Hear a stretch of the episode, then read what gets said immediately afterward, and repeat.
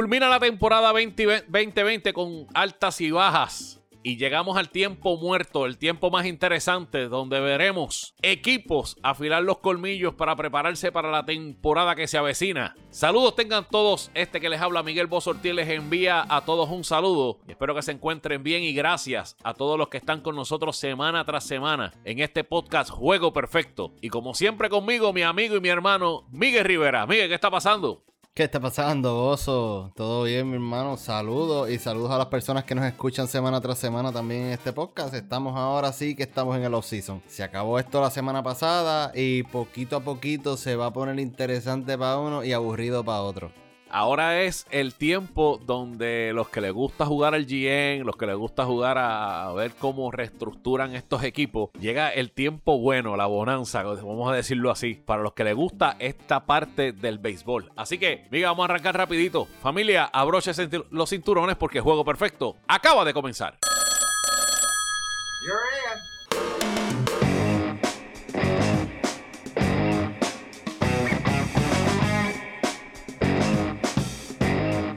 Bueno, y damos inicio a una edición más de Juego Perfecto. Hoy vamos a arrancar directamente a lo que es llamada al bullpen porque vamos a empezar a hablar entonces de todo un poco de lo que ha estado sucediendo durante esta semana luego de que el equipo de los Dodgers de Los Ángeles se convirtieran en los nuevos campeones de las grandes ligas luego de su último campeonato, que fue el año 88. Y Miguel, pasó algo muy interesante que no hemos tenido la oportunidad de hablar. Y yo sé que la gente quiere escuchar nuestra reacción sobre la situación. Te pregunto yo, Tampa perdió las oportunidades del campeonato por la mala decisión de Cash. Probablemente iban a perder la serie en el juego 7 probablemente porque lamentablemente los bates no estaban apareciendo y eventualmente, yo te lo había dicho a principio de los playoffs, e, y, eventualmente siempre la ofensiva sobrepasa al picheo. Eh, yo lo que no entiendo es la derecha, la extrema derecha y la extrema izquierda. Hay gente que es todo béisbol y cero analítica y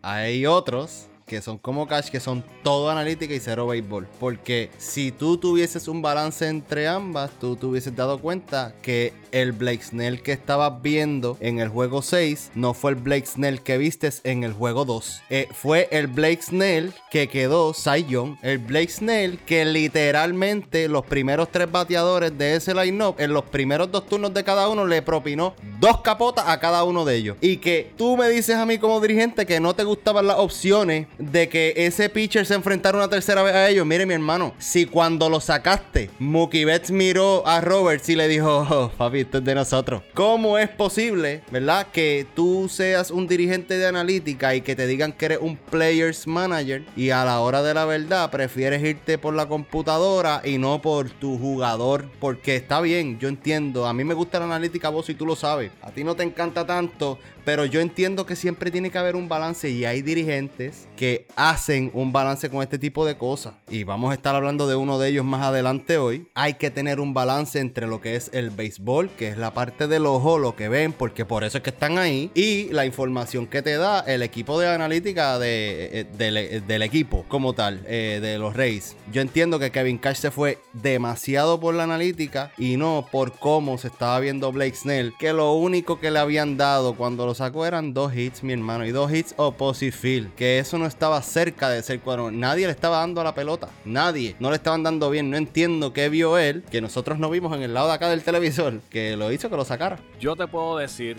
que los tres bateadores que se iba a enfrentar en esa entrada, estamos hablando de Mookie Betts, Corey Seager y Justin Turner. Los tres bateadores recibieron dos ponches en los primeros dos turnos de ese partido a los envíos de Blake Snell. La cuestión es que los ponches que recibió no fueron ponches que tú dices, eh, lo ponchó. No, no, no, fueron ponches feos. O sea, el cambio y el slider de Blake Snell en ese partido estaban imposibles. Y cuando tú ponchas dos veces consecutivas a Mookie Betts de la manera en que tú ponchaste, de la manera en que Blake Snell ponchó a Mookie Betts, tú sabes que el tipo estaba teniendo su noche. Y hay momentos en el béisbol que tú tienes que sacar la analítica a un lado y dejarte llevar por lo que tus ojos ven. Por otra parte, tengo que decir que eso que hizo Cash fue lo que lo llevó a ser el campeón de la Liga Americana y estar a ley de dos juegos para ser el campeón mundial. O sea, esto no es algo que nosotros lo vemos, lo, lo, vimos en este partido nada más. Blake Snell era un lanzador que no lanzaba más de cinco entradas durante toda la temporada. Y si llegaba a la quinta era un milagro. ¿Por qué? Por la misma filosofía que tiene Cash de que sus lanzadores iniciadores no ven más de tres veces el line-up. Pero volvemos. Ahí la analítica en un partido como ese, tienes que sacarlo a un lado y olvidarte de que existe. Y si tú estás viendo que tu lanzador Ace está teniendo un juego como ese y que tú le ves en la cara que él dijo, este juego es mío, usted tiene que sentarse y ver el espectáculo. Si el campeonato se perdió ahí o no, es incierto porque no sabemos. Lo que sí sabemos es que ese partido se acabó ahí. Ese partido culminó ahí. Luego de esa salida, el juego fue otro. Y pues sabemos qué pasó el desenlace final.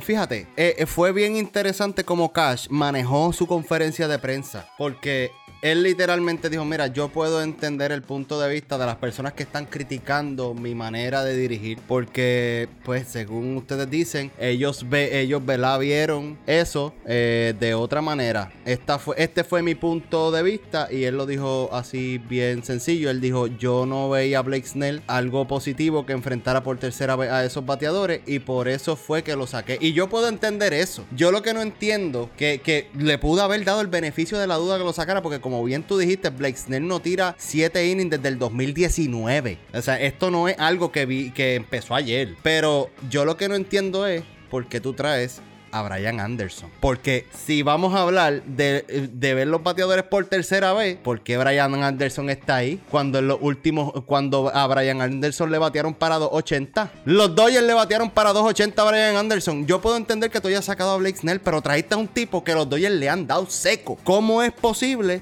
que tú traigas ese tipo otra vez. Porque está bien, la analítica de la serie regular tú la puedes ver, pero también hay que ver estos juegos que han estado pasando. Y tú di, hablaste del cambio de Blake Snell. La diferencia de esta salida para mí, de esta salida a la salida del juego 2, es que la resta la estaba tirando Strike, bozo. Y cuando tú tiras la resta Strike, los pichos secundarios de él son excelentes. Que todo. Eh, eh, todos los lanzamientos eran otra cosa. Todos los lanzamientos caballo. de Blake Snell ese día estaban increíbles. Eh, era el Blake Snell Sayón que nosotros habíamos visto en años anteriores. Y no entiendo, yo todavía no entiendo cómo los ojos no le hicieron entender a él, caballo, no saques a ese tipo. Y yo no creo que el equipo, la organización de Tampa esté molesta con él, porque esa es la manera de ellos. La manera de ellos es esta y siempre ha sido esta, le ha funcionado. Y te voy a decir algo, mucha gente dice, no, la analítica, que esto, lo otro, que eso debe desaparecer. Ustedes saben que Cash probó que la analítica funciona y va, esto va a seguir evolucionando poco a poco, pero vamos a ver también equipos que se van a quedar entre medio, entre la analítica y lo que es vieja escuela, que es béisbol, que yo creo que el balance es lo mejor que puede suceder aquí, mano. Bueno, él demostró que la analítica funciona en tres cuartas partes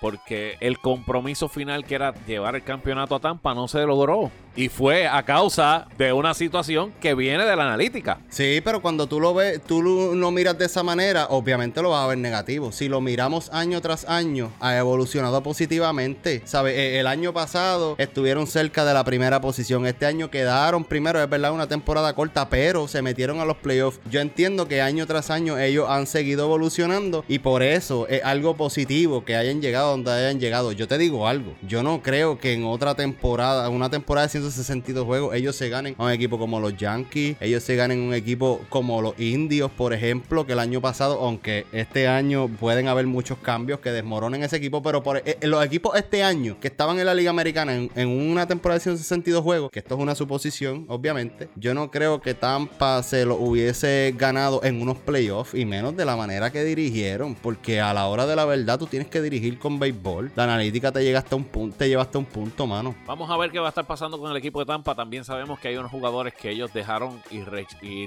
no le ofrecieron la oferta cualificatoria. Y pues obviamente va, va a ser interesante lo que van a estar haciendo. Entre ellos está Charlie Morton, que fue un lanzador muy bueno para su rotación este año que viene. Hasta ahora no va a estar ahí. Miguel, hay varias firmas de dirigentes muy interesantes ambas. Por ejemplo, la primera firma es la que salió el jueves pasado cuando Tony La Russa llegó a un acuerdo con el equipo de los White Sox para salir del retiro. Tony La Russa no dirigía desde el 2011. desde el 2011, así como lo estás escuchando. Estaba trabajando con la organización de los Diamondbacks y el tres veces campeón mundial va a Chicago a tratar de llevar ese equipo a la tierra prometida. ¿Qué tú crees, Miguel? Vamos a empezar por decir que esta no es la primera vez que la rusa está como manager en el equipo de los White Sox. Eh, el señor tiene sus añitos y él fue dirigente de los White Sox desde el 79 hasta el 86. Yo entiendo que esta firma fue innecesaria. Es una persona que yo pienso que está pasada de edad. No, no entiendo qué es lo que está buscando la organización de los White Sox al traer una persona como él. Pero no estoy diciendo que sea incapaz porque es un dirigente ganador y es, un, y es una persona que estuvo en, no se salió del béisbol. Él se quedó dentro de la organización de los Diamondbacks como, como presidente de operaciones y yo creo pues que eso también le da una ventaja en el área operacional por encima de otro. Lo que no me gusta, mano, es que hay muchos dirigentes por ahí nuevos surgiendo y me molesta que organizaciones como, la, como los White Sox, que vienen haciendo las cosas bien en los pasados años, reestructurando el equipo, quieras poner a un dirigente como el que lleva tanto tiempo fuera del terreno, porque vos tú lo sabes muy bien, estar arriba mirando el juego una cosa, cuando tú estás abajo tomando decisiones, esto es otro muñequito, mano. Y no estamos hablando de 5 años, de 3 años, de 2 años. Como Francona estuvo un tiempo que salió de Boston, estuvo un año en ESPN, después entró otra vez eh, a los indios y un año está bien, pero nueve años. ¿Sabes? Prácticamente él, e, él casi tenía ya sus 10 años fuera de las líneas. Yo entiendo que esto puede hacer un backfire, pero es un dirigente que puede también causar un momentum positivo. Yo no creo que esto vaya a ser algo de que los White vayan a ganar. Honestamente, yo no creo. No, yo tampoco. Yo no lo veo de esa, de esa manera tampoco. Pero es sumamente interesante ver que el ganador de 2.728 juegos, nuevo de 9 años, llegue a convertirse en dirigente de un equipo que el año pasado estuvieron bien cerca de mantenerse en, los playoffs y por cosas fuera de, la en un partido un partido que, fue un partido malo vamos a decirlo así ese quinto partido entre entre Oakland y los White Sox fue un partido malo para el picheo del equipo del White Sox que fue lo que los llevó a, acabar la temporada. O sea no sé eh, coincido contigo en que hay personas por ahí capacitadas, carne, eh, sangre nueva, que pueden hacer el trabajo igual cuidado que con esto de la analítica, hasta mejor de lo que está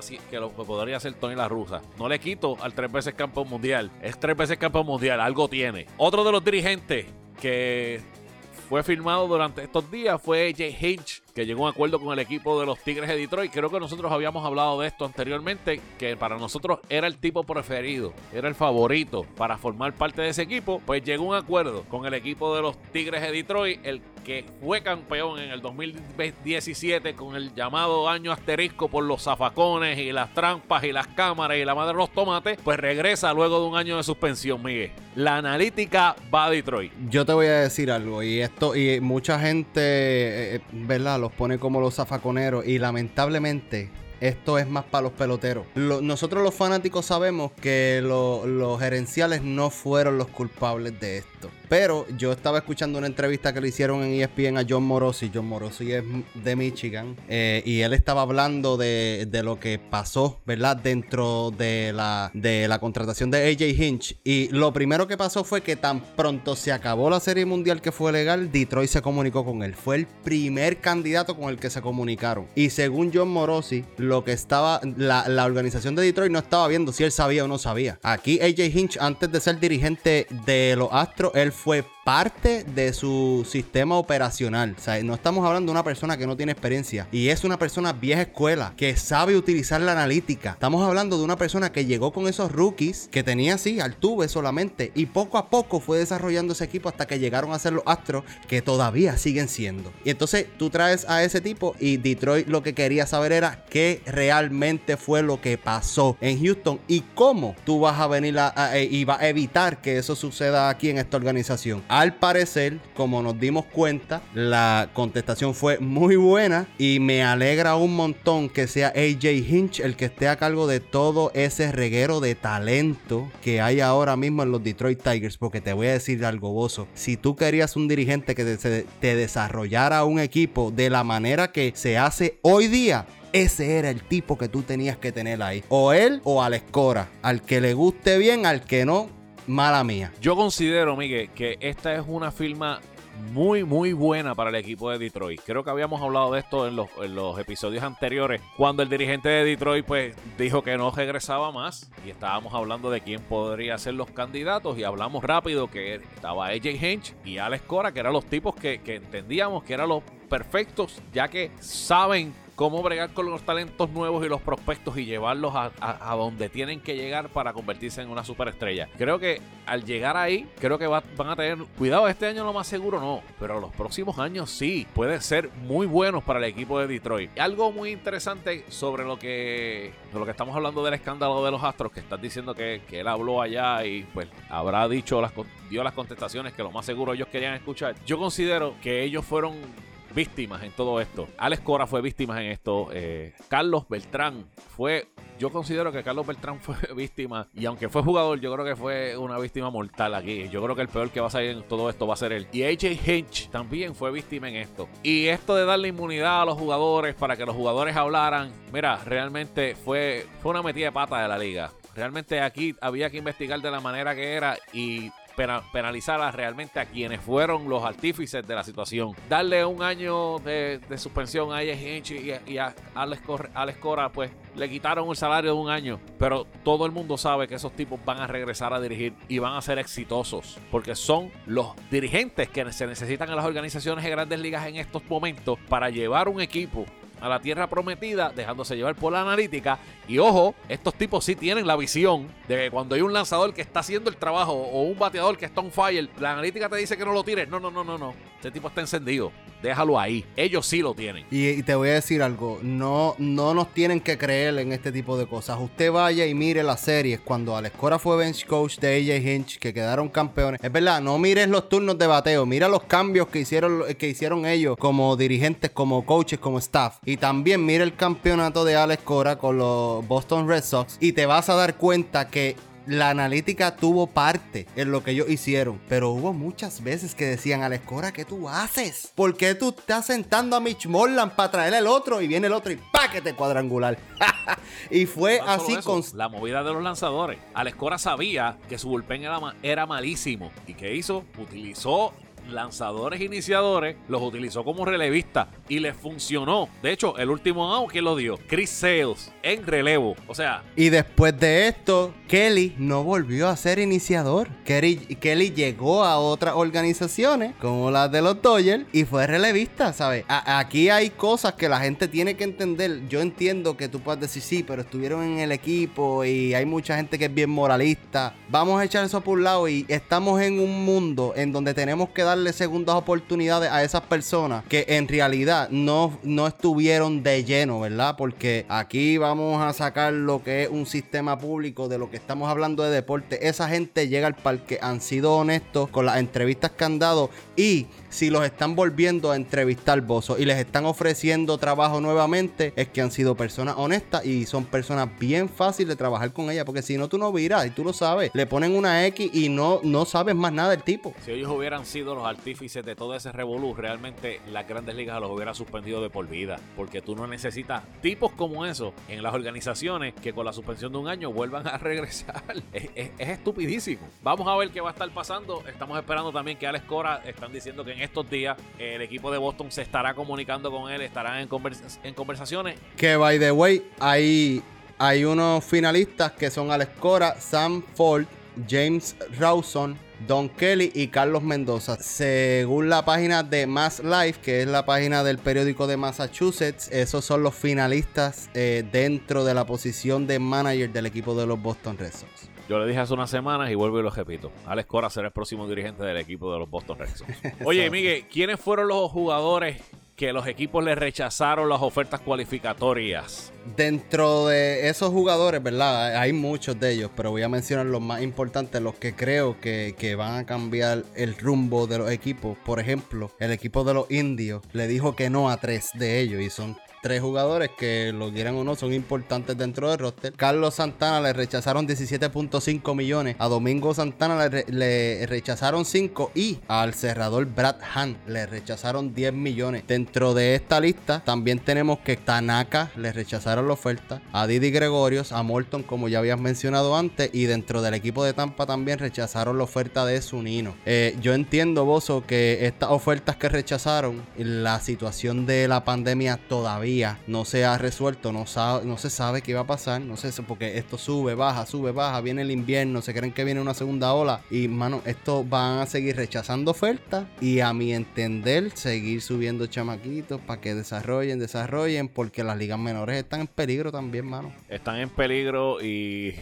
no sé, yo esto de la pandemia realmente va a seguir este sub y baja y, si al fin, al principio del próximo año no aparece una vacuna y se empieza a controlar esto, vamos a ver una temporada sin fanáticos nuevamente, cuidado que con pocos partidos y para los agentes libres de este año va a ser bien cuesta arriba. Hay muchos despidos en las diferentes organizaciones de scout, de de, entrenadores físicos y demás.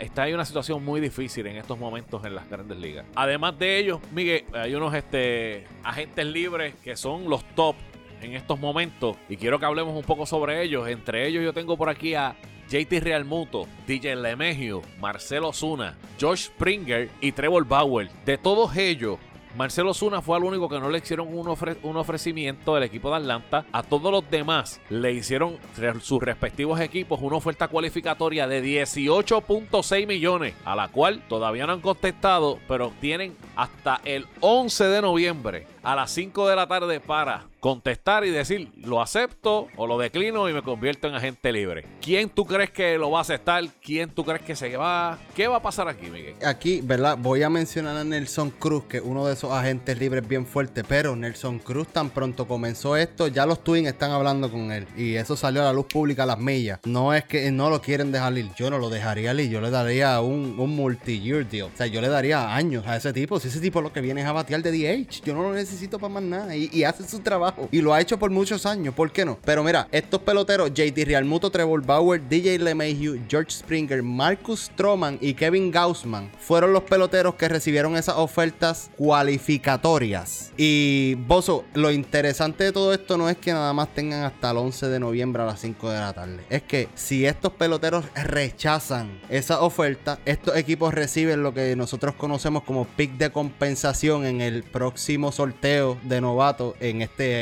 2021. Y son equipos que cuando tú vienes a ver, me conviene que George Springer me diga que no, me conviene que Trevor Bauer me diga que no, me conviene... A, a Filadelfia no le conviene tanto que Real Muto diga que no. ¿Me entiendes? Aquí hay una diferencia. no, ni a los Yankees tampoco, DJ Lamegio. Pero te voy a decir algo. Ahora se va a ver cómo los peloteros van a realizar este tipo de movimientos. Porque aquí hay peloteros que no tienen salida. Te voy a decir algo. Marcus Stroman debe coger esa oferta porque si no, ese tipo para conseguir un contrato es súper difícil. Tiene que aprovecharla. Y Kevin Gaussman debería aprovecharla también porque a pesar de que tuvo un muy buen año en San Francisco, caballito, a ti no te están buscando como que te quieren en todos lados. Debería aprovecharla. Los peloteros que van a tener salida en esta agencia libre es George Springer, porque hay varios equipos que necesitan ese muy buen centrofil ofensivo. DJ LeMahieu nadie lo conocía porque estuvo en Colorado, pero si los Yankees no hacen algo al respecto, yo entiendo que DJ LeMahieu debe estar buscando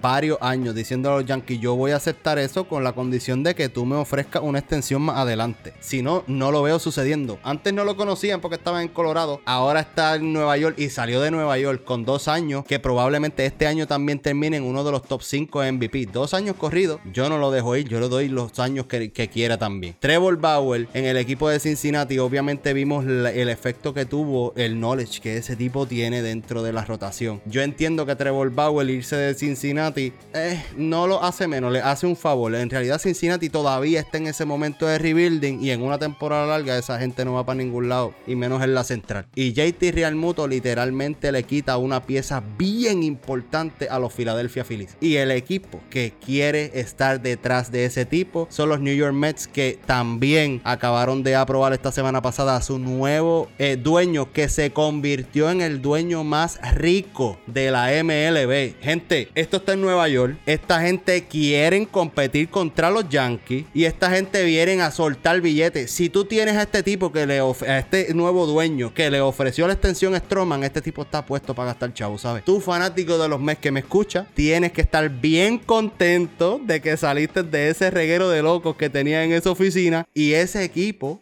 con la calidad de lanzadores que tiene. Y vamos a hablar algo aquí que nunca hemos tocado. Los Mets quedaron líderes en promedio de bateo de este año. No entraron a los playoffs, pero quedaron líderes en promedio y líderes en on base percentage. Vamos a poner eso ahí. Y esto es bien importante a la hora de traer un catcher como Real Muto. Y adicional a eso, las veces que los Mets han tenido catcher de top line como Mike Piazza, llegan a la Serie Mundial. Vamos a ver qué sucede en este offseason. Vamos a ver si Real Muto elige esa, esa opción de Filadelfia o si decide irse. Real Muto cabe en los Mets. Real Muto cabe en los Yankees. Real Muto cabe en, los 30 equipos de las grandes ligas. Él cabe. Yo no creo que él tenga ningún problema y para mí es el agente libre número uno este año. Sin duda alguna. Eh, lo que dijiste de Gaussman y Stroman yo considero que están hasta perdiendo el tiempo. Yo no sé ni por qué demonios esa gente no han aceptado esos chavos ya. O sea, primero que nada, la gerencia, y te voy a ser bien claro, la gerencia del equipo de los Mets, yo no sé ni por qué diablo les ofrecen 18 millones a Marcus Stroman, un lanzador que el año pasado, que es ahora en el 2020, no tiró una bola. ¿Cómo, tú, ¿Cómo va a llegar ese hombre este, el próximo año a Sprint Training? Tú no sabes. Y tú le estás ofreciendo 18 millones a un equipo que tú necesitas, necesitas rebildear ese equipo y buscar las piezas que le faltan para por fin ser un equipo competidor. No entiendo eso. Gaussman, yo no sé qué está esperando para firmar ese acuerdo porque eso es, ya es hora de que lo haga. Referente a JT Real Muto, definitivamente el equipo de los Phillies debe estar prendiendo cuanta vela existe en la oficina para que Real Muto, por lo menos este año, acepte esa oferta y puedan sentarse en el, en el, sprint training con él a ver qué pueden hacer para darle un contrato de muchos años. De lo contrario, yo no dudo, Miguel, yo no dudo que el equipo de los Mets sea el equipo más agresivo, el equipo más agresivo detrás de Real Muto y lo van a lograr hacer, porque como tú dices, tienen eh, dueño nuevo y el tipo va a soltar chavo y va a hacer lo que sea necesario para tener a Real Muto ahí. George Springer, yo considero que debe recibir esa oferta y debe aceptarla. Yo considero que no debe irse todavía de ese equipo de los Astros. Yo considero que un año más, sentarse a ver qué va a hacer Correa, sentarse a ver qué va a hacer Artube. Porque tú sabes una cosa, Miguel. Ese equipo, como está, va a seguir haciendo daño todos los años. Y si tú quieres, fuera de los millones que tú te puedas ganar en otros equipos, ¿verdad? Tú quieres ser un, jugador que haga historia, que esté todos los años en sprint en postseason, que sea un equipo contendor todos los años, yo considero que yo aceptaría esos 18 millones, no es tan mal, y me sentaría a hablar con Correa y, y, y, Altuve. ¿Qué ustedes van a hacer? ¿Qué es lo que hay? Y el próximo año, si no se da, pues vámonos. Sí, pero también acuérdate que hubo un cambio de dirigente en ese equipo y eso tú sabes que no todo el tiempo llega bien y de la manera que pasó, que no fue como que se le acabó el contrato y adiós, ¿me entiendes?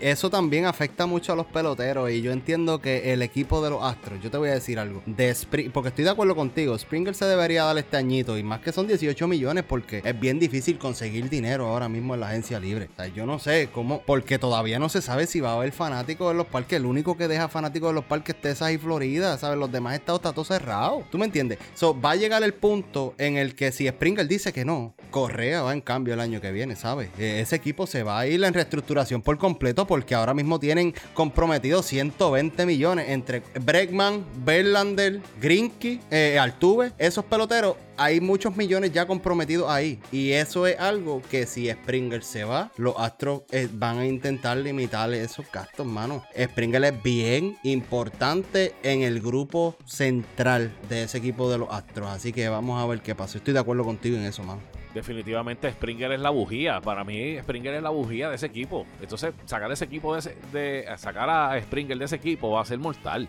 definitivamente. DJ LeMahieu, a DJ LeMahieu hay que hacer un cheque, filmarlo y decirle, mira, pon lo que tú quieras ahí y dime cuántos años vas quieres jugar con nosotros y ya. Yo considero que a DJ LeMahieu los Yankees no pueden, no pueden soltarlo. Le hicieron la oferta, si la recibe es un fanta es fantástico y volvemos. Va a tener toda la temporada 2021 para llegar a un acuerdo con él. Trevor Bauer, eh, yo no considero que Trevor Bauer necesita quedarse en Cincinnati. Trevor Bauer va a coger 20 millones, 22 millones, 25 millones en el equipo que a él le dé la regalada gana. Con los números que puso este año, no hay ¿Tú duda. sabías, tú sabías que estaba mirando equipos hasta en Japón?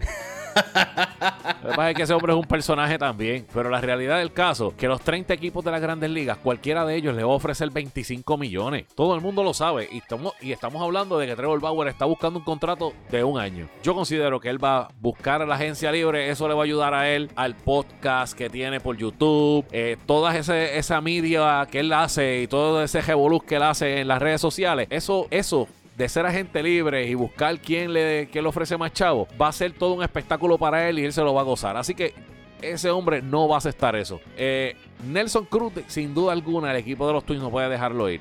Yo estaría año a año con él porque no sabemos. Ya Nelson Cruz tiene cuarenta y pico de años y no sabemos en qué momento la rodilla, que ha sido su talón de Aquiles durante muchos años, pueda seguir aguantando, al igual que la cadera. Tiene problemas en una de las caderas. Así que va a ser bien interesante ver qué va a pasar con él. Yo, los Twins, le ofrezco un, contrato de un año. Para mí, los favoritos en este, este año tiene que ser JT Real Muto y Trevor Bauer. Estos van a ser los dos que van a dictar la agencia libre este año, sin duda alguna. Fuera de eso, Yadiel Molina, Charlie Morton, Masahiro Tanaka, Ryan Brown, Michael Bradley, Justin Turner, Marcus Siemens, John Lester, José Quintana, Liam Hendrick, Alex Colomé y Brad Hand son algunos de los agentes libres que quedan por ahí que son le cuadran el equipo a cualquiera, amigo, ¿viste? Vamos a, vamos a, tocar este tema porque, ¿verdad? Es cardenal. Y San Luis, pues al parecer no quiere a Yadiel de vuelta. Eh, y yo te soy honesto. Yo quisiera ver, hubiese querido ver que Yadiel se retirara. Yo no lo culpo por querer jugar, mano, porque esta temporada fue corta. De verdad que, que dañó planes, vamos a ponerlo así. Y yo respeto que él se quiera ir. Sí, eso está bien. Eh, me hubiese gustado que se retirara en San Luis porque ya nadie hace eso, pero pues queda. ¿Qué tú crees de la agencia libre de Yadiel Molina? Porque él... eh, eh, sí es un catcher elite detrás del home. eh, siempre está entre los mejores cinco catchers en las grandes ligas. Eso no hay duda alguna. Pero este año se vio que en pocos juegos cometió muchos errores. Cometió pass ball. eh, no se vio tan agresivo detrás del home. Y el bateo este año fue horrible. Vuelvo, son 60 juegos. Y yo entiendo. Pero ¿qué tú crees que va a ser el futuro de Yadiel Molina con un catcher como Real Muto en el market? Es que va a dictar, yo entiendo que va a dictar Real Muto lo que, lo que, lo que vaya a pasar con él. Si Real Muto llegase a coger esa oferta cualificatoria del equipo de los Phillies, se le va a hacer un poco más fácil a Yadiel buscarse ese contrato de dos años que tanto quiere. Hay equipos, hay equipos, y te puedo mencionar varios equipos que necesitan un receptor como Yadiel Molina. O sea, yo, eh, Yadiel Molina es un perfect fit, cabe perfecto en muchos equipos. Dame, las grandes dame, ligas. dame, vamos, vamos a ponerlo interesante. Dame tres equipos en el que ya, eh, tú piensas que Yadiel Molina puede hacer un cambio drástico como jugador. Tú viste el equipo de Tampa Bay con el pichó que tiene. Yadiel Molina detrás del home en el equipo de Tampa Bay. Ay, Dios mío. es mortal. Es, es mortal. Definitivamente es mortal. Lo grande que tiene Yadiel Molina es que hace que los lanzadores sean más grandes de los que son. Ahora mismo Charlie Morton no está. Hay un récord persiguiendo de Wainwright y, y Yadiel Molina. Yadiel Molina y Wainwright, los dos para Tampa, es como que eh, eh, caen como anillo al dedo. Al igual que Yadiel Molina, dos años en el equipo de los Yankees, cae perfecto también. Luego de un cambio por Gary Sánchez. Oye, Gary Sánchez hay que cambiarlo, tú no puedes dejarlo ahí. Si tú quieres a Yadiel Molina, tienes que cambiarlo. O sea, hay varios equipos, mano. Hay varios. Es más, te voy a decir más, hasta el mismo equipo de los Mets no consigue a, a JT Real Muto. Pon a Yadiel Molina en el equipo de los Mets. A ver, realmente ofensivamente hablando, el equipo de los Mets no necesita un super catcher. Lo que necesita es un buen receptor. Y un receptor como Yadiel Molina, cachándole a Noah Sindelgar, cachándole a, a este, a DeGrom. O sea, mano, serio, es un perfect fit y no va a ser caro. Yadiel Molina no es un, un jugador que te va a costar por dos años, no te va a costar 70 millones, 60 millones, no te va a costar jamás en la vida, ni 50. No, eso no cuesta, eso no cuesta. Por eso, hay que ver cómo Real Muto va a trabajar en la agencia libre. Si él llegase a aceptar ese, contra- ese contrato cualificatorio, a Yadiel Molina es como le abriste las puertas de- de- del cielo. A mí, a mí me gustaron esas tres opciones. La única que a mí no me gustaría que sucediera es que se vaya para los Bravos de Atlanta, porque en realidad para mí vez Darno hizo un trabajo excelente detrás del home y, más con el bate. Y yo pienso que eso hoy día, por eso Real Muto es tan importante en cualquier equipo, porque no solamente es defensivo ofensivo, y por eso también en, un, en el pasado Buster Posey era, ¿verdad? Este, la calidad de catcher que era. Pero sin duda alguna, eso es lo que amerita. Y son equipos competitivos. Y sabemos que Yadiel no solamente quiere jugar, quiere ganar. Porque San Luis, a pesar de todo, es un equipo ganador. Claro que sí, claro que sí. yo considero que, que Yadiel Molina la regla del equipo el que sea. Lo que dijiste del equipo de los Bravos de Atlanta, solamente un fanático ciego puede decir que Yadiel Molina cabe perfectamente ahí. El que sabe, sabe. Miguel, y para culminar, entonces salió la lista de los, de los, de los valores del año. Entre ellos, el Rookie of the Year que será anunciado el 9 de noviembre. De la Liga Nacional, los finalistas, Alex Boone, Jake Cronsworth y David Williams. Y por la Liga Americana, el Rookie of the Year, Christian Javier, Kyle Lewis y Luis Robert. Miguel, te pregunto para ti, en la Liga Americana y Nacional, ¿quiénes son los Rookies of the Year? En la Liga Americana, de verdad que Luis Roberts era uno de mis favoritos. Antes de comenzar la temporada, eh, y inclusive en uno de los episodios del podcast hablé de él. Y para mi entenderle, ese chamaco va a ser una eminencia en la grandes ligas. En realidad tiene el talento para hacerlo. Pero en este, en este estos tres finalistas que hubo, yo entiendo que Kyle Lewis es el ganador. Luis Robert batió creo que fue un 2.30 y pico. Kyle Lewis, eh, este, perdóname, Cristian Javier tiró creo que fue una festividad de 3.40 y algo. Y yo entiendo que Kyle Lewis, en el equipo en el que está, porque vamos a hablar claro, están los Mariners de Seattle, eh, en el equipo en el que está, tener los números que tiene y el impacto que tuvo en esta corta temporada, yo creo que él debería ser el candidato a ganar en la Liga Americana. En la Liga Nacional, Alex Bomb de los Phillies de Filadelfia en realidad tiene muy, muy, muy buenos números. Pero eh, yo aquí me voy con Jake Cronsworth. No solamente por, porque ¿verdad? el line de, de San Diego, sí, estaba fácil, pero se enfrentaron muchas veces a los Dodgers, se enfrentaron muchas veces a San Francisco, que les jugó muy bien, les tiró muy bien. Y yo pienso que el, el picheo que hubo en esa área oeste basado en los playoffs que vimos, ahí era donde estaba eh, la crema y se vio, se vio, se vio eso. Yo creo que en la Liga Nacional Jake Cronsworth debería ¿verdad? Ser el candidato a ganar ese premio de Rookie of the Year. Miguel, yo coincido contigo en la Liga Americana. Kyle Lewis debe ser el Rookie of the Year. Para mí, los números que puso este muchachito en el equipo de Seattle, donde realmente, mira, ese equipo lo que da es grima, realmente fueron impresionantes, es merecedor del Rookie of the Year para mí. En la Liga Nacional, Alex Boone Alex Boom, los, números que puso, yo entiendo lo que tú me estás diciendo del equipo de San Diego. El equipo de San Diego estaba, yo diría que loaded este año. Realmente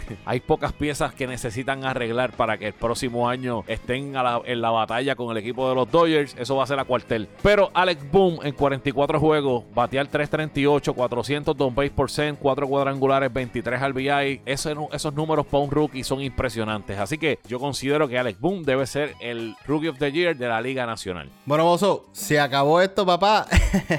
Eh, gracias a todas esas personas que nos siguen, que nos apoyan semana tras semana en este podcast. Y recuerden que estamos en Instagram, Juego Perfecto underscore, en Facebook, Juego Perfecto PR, y nuestro website donde puedes encontrar todos los episodios, juegoperfectopr.com. Así que familia, con esto hemos concluido un episodio más de Juego Perfecto. Gracias a todos los que semana tras semana eh, comparten cada uno de los episodios, los que nos siguen por Facebook e Instagram. Ah, recuerda darle share. Así que familia, se acabó el juego. Hasta una próxima ocasión de este podcast. Juego Perfecto.